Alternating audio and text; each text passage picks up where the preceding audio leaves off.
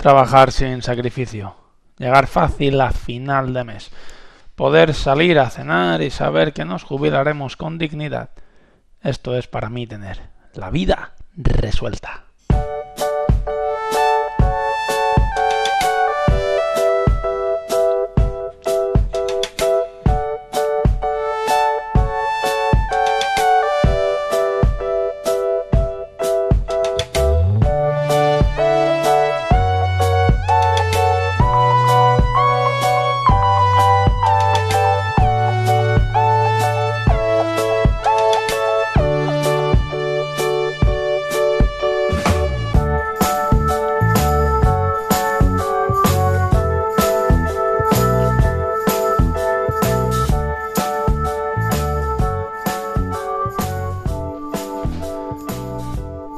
¿Qué tal? Muy buenos días y muy buen jueves. Bienvenidos a la vida resuelta. Bienvenidos un día más a una manera de gestionar nuestras finanzas personales para que el dinero pues eh, no sea una carga, sino que sea una ayuda, una manera de tirar adelante nuestros sueños, nuestras ilusiones y en ningún caso se convierta en un impedimento, porque en un mundo en el que hay que pagar facturas, eh, el dinero hace falta. Por tanto, no hablamos del dinero como fin, como hacernos ricos, millonarios, ni tirarnos dinero encima, pero hablamos del dinero como herramienta para al menos poder elegir la vida que nosotros deseemos, el trabajo que nos guste y no vernos forzados ni a un trabajo que detestemos para simplemente tener que ganar dinero, ni tampoco a una jubilación que sea asquerosa el día que nos queramos retirar.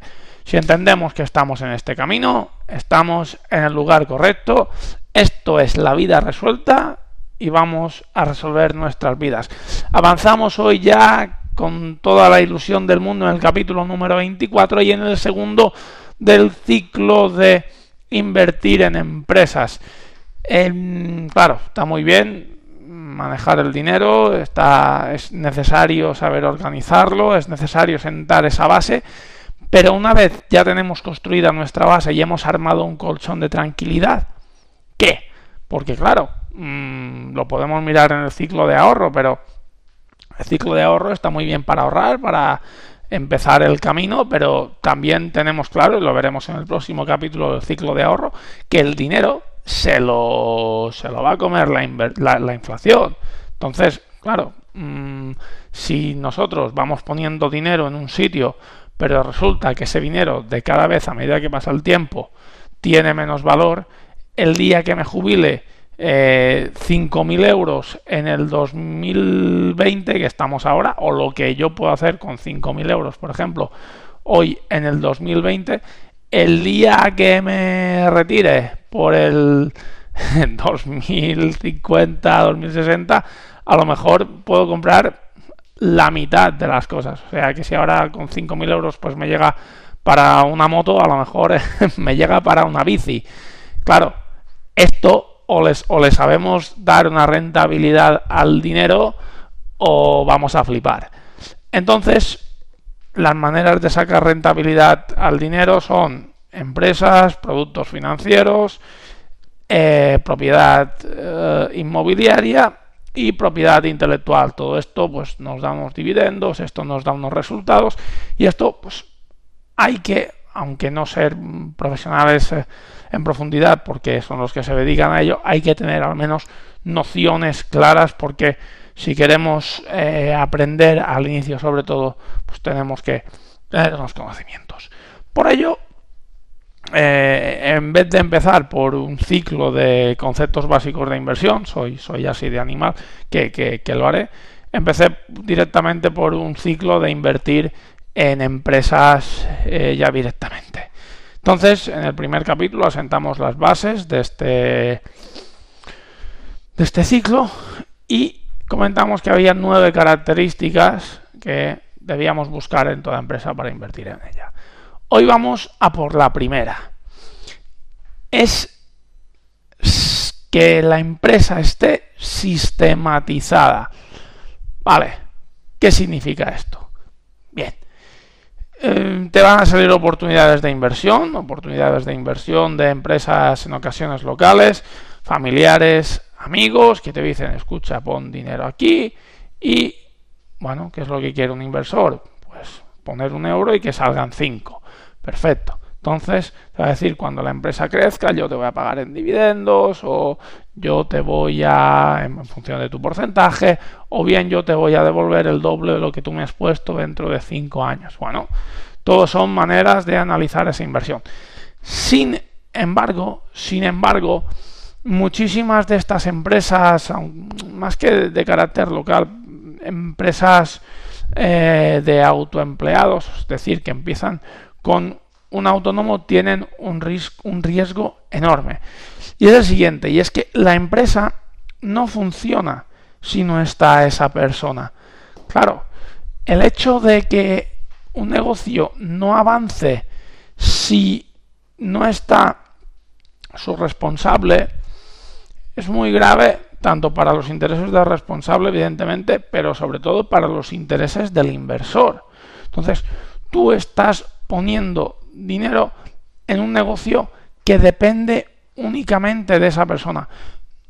Luego puede tener empleados, pero aunque los tenga, si el negocio funciona porque él está cada día en la oficina y porque tiene que controlar a los trabajadores y porque eh, todo se tiene que hacer a su manera, entonces cada nueva decisión que haya que tomar hay que consultársela previamente no tiene nada de sistematizado. Entonces puedes estar poniendo tu dinero en un sitio que si a esta persona le vea un resfriado, tu dinero se va al traste.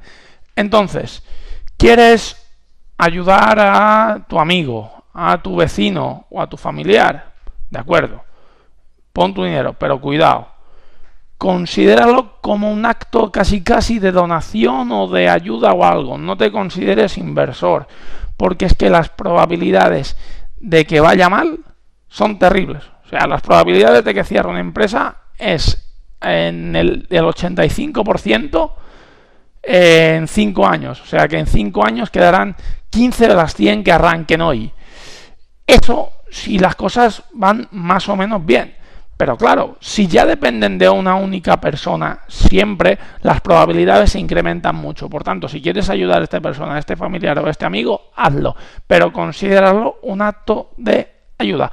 Las probabilidades de que tú vuelvas a ver ese dinero y de que te rente son muy pocas. Por tanto, no te consideres inversor, sino tirador de dinero.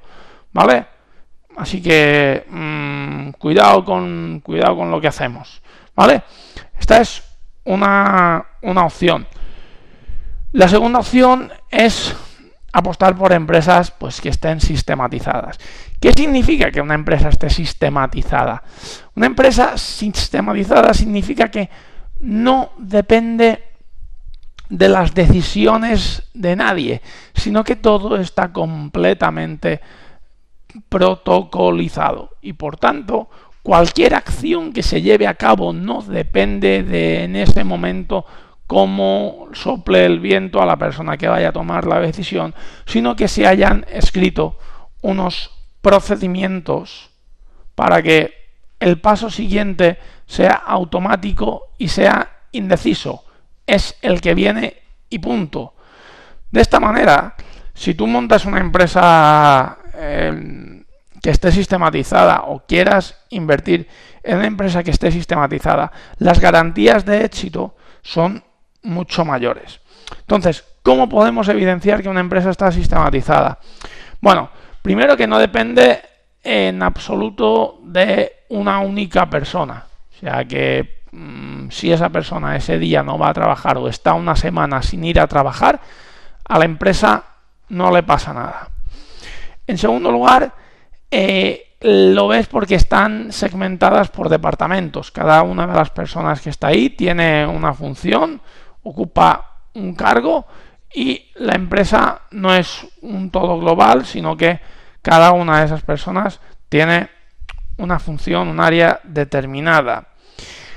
Está completamente protocolizada. Significa que cada una de las acciones que se vayan a hacer esté completamente definida. O sea, imagínate, entra un cliente por la puerta, ¿vale? Entra un cliente y resulta que viene a hacer una devolución. Vale.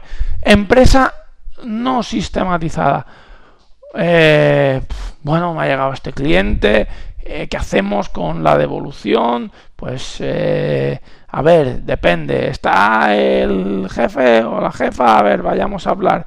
Bueno, ¿tú qué opinas de esto? Porque vino hace cinco días, no sabemos qué hacer, puede que esté desprecintado el producto, entonces lo aceptamos, no lo aceptamos, se lo queda. Entonces, esto no va bien, porque eh, si está el jefe, pues o la jefa tomará una decisión y, y para adelante, pero si no, pues esa persona tendrá que volver a esperar, evidentemente no volverá ya como cliente, muy difícil. Bien, ¿qué es una empresa sistematizada? Bien, mm, un papel. Llega este cliente, más de cinco días eh, con el producto en su casa, menos de cinco días. Si han pasado más de cinco días, hacemos esto. Si han pasado menos de cinco días, hacemos esto otro. ¿Qué han pasado menos de cinco días? Pues hacemos esto. Una vez hecho esto, hay dos casos. O que pase esto, que pase esto otro. Si ha pasado esto otro, hacemos esto. Si no, esto, este mapa, de arriba a abajo, que te define cualquiera de las acciones, es lo que marca que una empresa no dependa de una única persona. Entonces, si a esta persona responsable o a quien sea le pasa algo, la empresa en la que tú hayas puesto el dinero va a seguir funcionando. Por tanto, las ventajas son dos.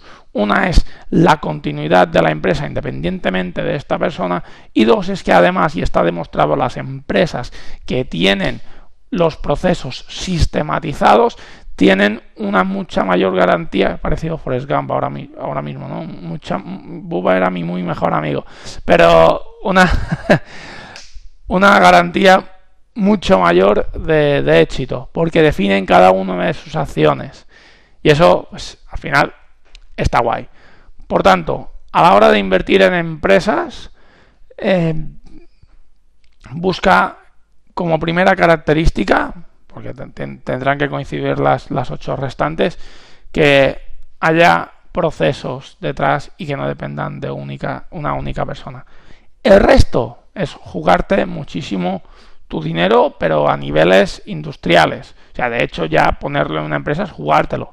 Cierto es que cuanto más riesgo, mayor rentabilidad puede haber y una empresa pues puede pasar de 0 euros a un millón de euros en dos años y tú mm, hacerte rico o que tu rentabilidad sea altísima. Las probabilidades de ello son bajas. Cuanto más sistematizada y más definido esté el proceso de una empresa, muchas más probabilidades de éxito va a haber. Si depende de una única persona y esa persona le pasa algo, va a ser difícil que tú conserves el dinero que tú has puesto y evidentemente mucho más que le saques una rentabilidad. Hasta aquí el programa de hoy. Como siempre, recordad, no sois responsables de la cara que tenéis, pero sí de la cara que ponéis. Nos vemos mañana, que es viernes, y entramos con un librazo a tope. Hasta entonces, un abrazo súper fuerte.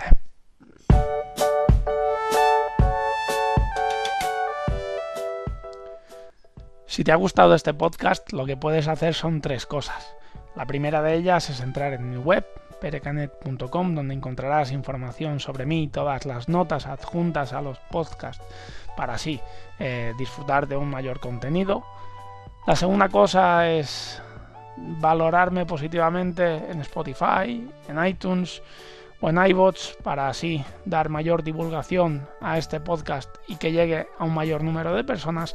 Y la tercera es suscribirte a todos mis canales porque así estarás al corriente de toda la información y todo el contenido sobre finanzas personales.